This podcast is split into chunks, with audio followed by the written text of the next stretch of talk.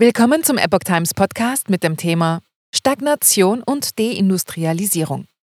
Ex-EU-Kommissar Oettinger. Deutschland ist Absteigerland und im Sinkflug unterwegs. Ein Artikel von Reinhard Werner vom 23. Juni 2023. Der frühere EU-Kommissar Günther Oettinger hat auf einem Medienkongress von Deutschland als Absteigerland gesprochen. Die Opposition treffe dabei eine Mitschuld. Der ehemalige baden-württembergische Ministerpräsident und EU-Kommissar Günther Oettinger hat dramatische Worte für die Entwicklung in Deutschland gefunden. Auf einem Kongress des Medienverbandes der Freien Presse in Berlin sprach Oettinger am Donnerstag, den 22. Juni, von Deutschland als Absteigerland.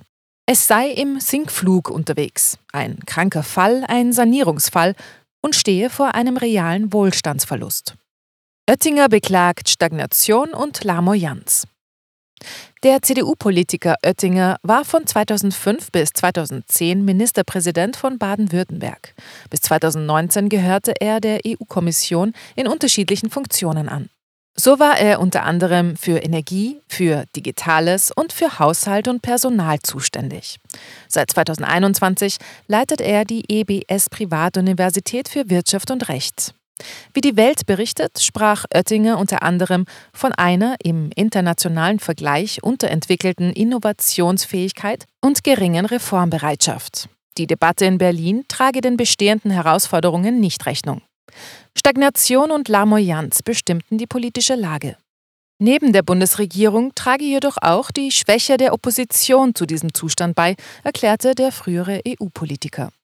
Der Medienverband der freien Presse, auf dessen Kongress Oettinger sprach, ist die Dachorganisation der Zeitschriftenverlage in Deutschland. Habeck, intelligenter Mann, aber kein Wirtschaftsminister. Bereits zu Beginn hatte Oettinger im Gespräch mit dem Publizisten Gabor Steingart Ähnliches geäußert.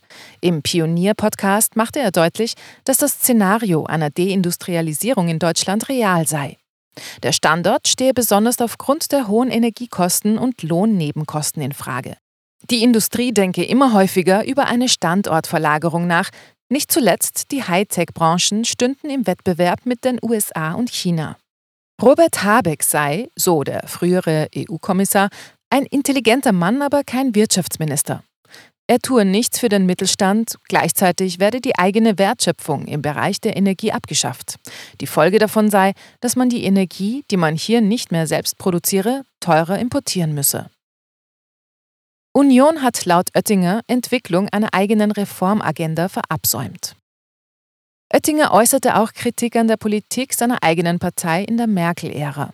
Die Union habe die Agenda 2010 von Gerhard Schröder und Franz Müntefering im Bundesrat mitgetragen. Mittlerweile seien die Wirkungen dieser Reformen jedoch aufgezehrt und die Union habe es verabsäumt, eine eigene Reformagenda zu formulieren. Stattdessen habe man falsche Weichenstellungen mitgetragen. Oettinger nannte in diesem Zusammenhang die Rente mit 63 und die Mütterrente. Stattdessen seien längere Lebensarbeitszeiten vonnöten.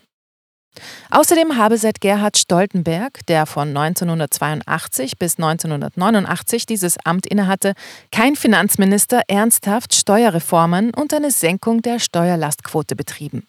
Um die Entwicklung noch aufzuhalten, müsse das Land bei der Umsetzung von Reformen schneller und innovativer werden. DAX-Unternehmen verdienen noch gut, aber nicht hier. Deutschland, so Oettinger, baue zwar immer noch die besten Autos, digital und im All-Electric-Bereich gerate man jedoch auch hier gegenüber den Asiaten in Rückstand.